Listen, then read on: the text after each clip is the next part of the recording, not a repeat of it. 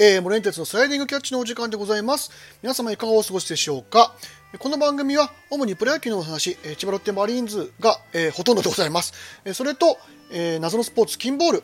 あと、雑談を交えながら、えー展開していく、えー番組となっております。えーっと、すいません。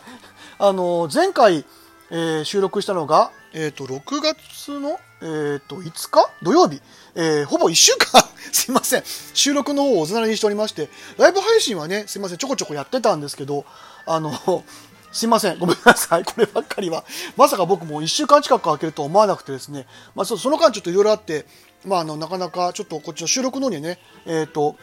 時間が取れなかったんですけども、まあ、それは言い訳です。ごめんなさい。はい。えっ、とですね、まあ、とりあえず、その間にいろいろ試合もありまして、もう、えー今日がですね、今収録している時間が6月の、えー11日の金曜日の、えー5時半過ぎなんですけども、まあ、もう、えースタメンが、えー今日の巨人戦、えー発表されてまして、えーね、えっ、と、前日の試合かなんかで、えっ、と、なんだっけ、えーなんだ、えー、ほんで名前が出てこないんですよ、名前が。あ、思い出しました。吉川直樹がね、えっ、と、デッドボールを受けて、えー指を、えー骨折という情報が入ってきて、まあ、登録抹消になりました。で、えーその代わりと言ってはなんですけど、今日から坂本勇人が、えー復帰をしてきまして、まあ、結局なんだかんだ言って怖い打線に違いはないんですよね。で、まあ、先発が、えー今日は元前投手とメセレス投手、えー両方とも左投げです。えーまあ、本当に、えー初回ですね、この松原、ウィーラー、亀井と1、2、3番をしっかりどう抑えるか、でそこからうまくリズムを作ってくれるといいなというふうに思います。まあとにかくあの、えーここの何試合かでね、まあ、昨日の試合が佐々木朗希が先発をして、えー初めて初回を3本に、初回というか3本に抑えたの本当に久々で、えーと調べてみたらですね、えー、と5月の25、えー、と5日の、えーなんだ、えー、と阪神戦、タイガース戦以来、でその時の先発が佐々木朗希、要するに佐々木朗希でしか、えーうちはあの初回3本に抑えてないっていう、なかなかな状況でございまして、実はあの昨日ですね、僕はあのマリンに試合を見に行っていました。はい、あのたまたまね佐々木朗希が先発で、おおなんて思ってラッキーなんて思いながら見に行ったんですけどね、あの一番良かったですね。この今まで先発投げた3試合の中でね、あの6回、えー、94球か、で、えー4安打、2フォアボール、で1失点、まあ、打たれたのはあの村上の、ホームラン1本の1点のみですね。はいあとは、まあ、あの単打とか、まあ、ちょこちょこフォアボールも出しましたけど、まあ、結局抑えて6回は投げ切ってくれました。あのーやっぱフォアボールが少なかったっていうのが大きいのが一つと、あとストレートで、まあ、これは多分あのキャッチャーのね、えー、と柿沼選手のリードもあると思うんですけど、しっかり内角に投げ切れてましたね。はいまあ、こういうピッチングができると、あのなかなかあの相手チームも、ね、点が取れない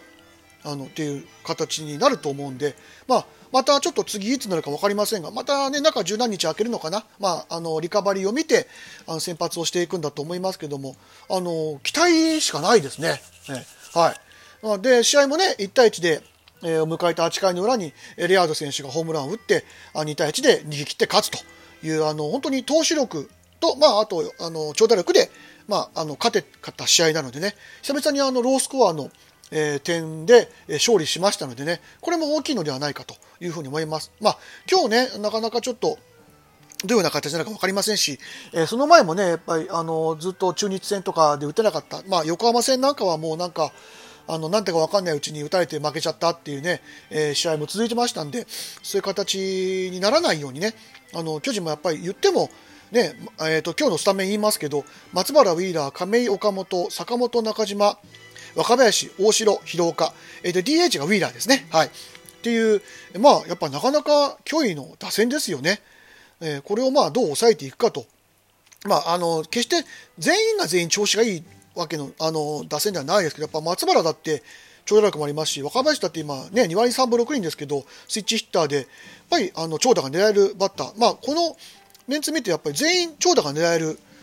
あの打線なのでね、あの本当にあの空中戦にならないように、はい、空中戦になると、やっぱりちょっとうちとしては、あの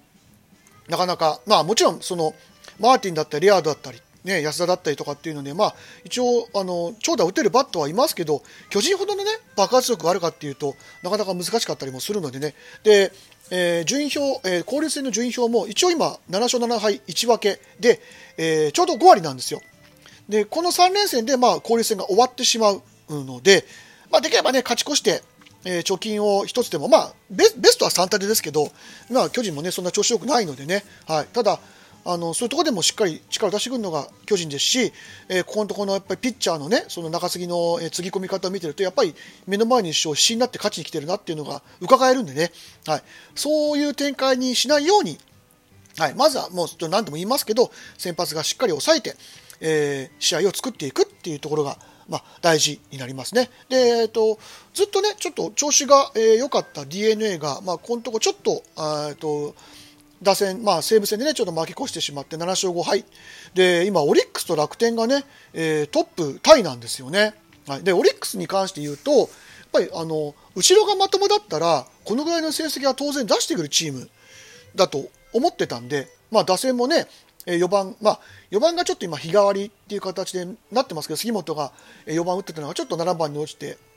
ね、あの4番が変わったりとかしてましたけど、それでもやっぱりしっかりあの福田周平とか、まあ、なんせね、吉田正尚いますからね、えー、あと T 岡田もね、昨日あのホームラン打ったりなんかして、なかなか打線の、えー、穴が見つけづらいチームですし、なんたってここはもう先発の駒がね、すごい揃ってるチームですから、先発が打って、あのあ先発先発がごめんなさい、えーと、先発が抑えて、ちゃんと,、えーと、打てるバッターが2、3人いるっていうチームなのでね、普通に言ってはこんだけ勝ってくれないと困る、まあ、やっぱり後ろが弱かったんで、まあ、なかなかこれまではうまいこといかなかったですけど、まあ、ある程度ケース、まあ、ケースこれはちょっと訴えちゃいましたけどね、あの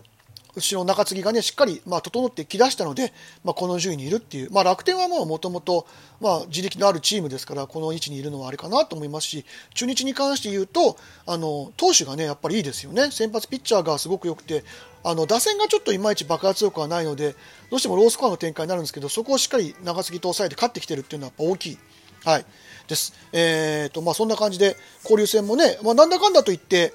まあ、あと、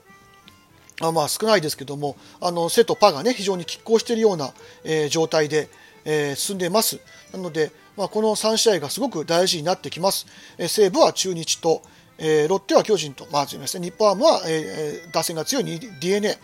えー、この楽天と阪神がちょっと面白いですよね。はい。あのー、今、調子がいい、えー、チーム同士、どういうふうになっていくか。えー、阪神もまあ今、貯金1ですけど、もともとね、やっぱり効率性が弱かったチームなので、この成績で乗り切れてるのは大きいかなという、中継ぎがね、あんだけ崩れてるのにも対して、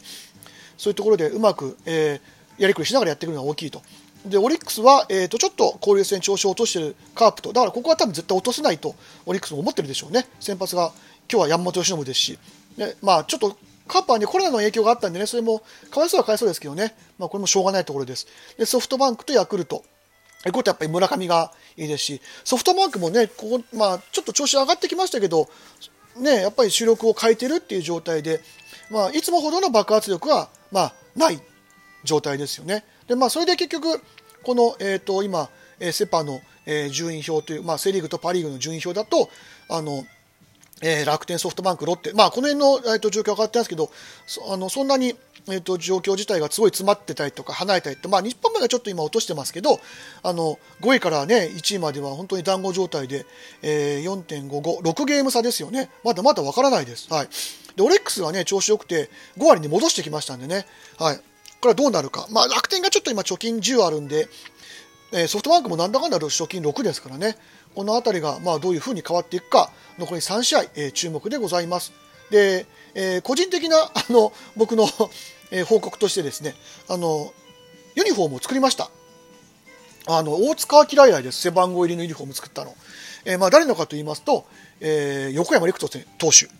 のを作りました。はい。あの、結構お金かかりましたけど、なんですかね、ユニフォーム7000なのにワッペン全部やったら5000円かかるんですね。ちゃんと作ると。えー、ちょっとね、痛い出費でしたけど、まあでも、まあ、推しのためならいいやと思ってね、あの、自分ももうすぐ誕生日なんで、まあ自分に対する誕生日プレゼントでいいやなんて思いながら作ってみました。あの、背番号60。えー、あの彼、江戸川区出身なんですよね。で、僕も今、江戸川区に住んでるので、まあ、江戸川の星として、まあ、まだまだ若いピッチャーですし、頑張ってほしいなと思って、えー、思い切って作ってみました。まあ、いつかね、浦和だったり、マリンだったりで、まあ、コロナがもうちょっと落ち着いたら、ね、ユニフォームとかにね、サインとかいただけたら嬉しいなという、ちょっと淡い夢も抱きながら、はい、あの、えー、その日を待ちたいと思います。えというわけで、えー、久々にちょっとあの、収録したんで、いろんな話がちょっととっちらかっちゃいましたけども、えー、申し訳ございません。もう今後はもうちょっと、えー、感覚を詰めて真面目にあの、あの、収録をするように頑張っていきますんで、皆様密接に聞いていただけるとありがたいです。というわけで、えー、今日は以上になります。お聴きいただきましてありがとうございました。森に哲でした。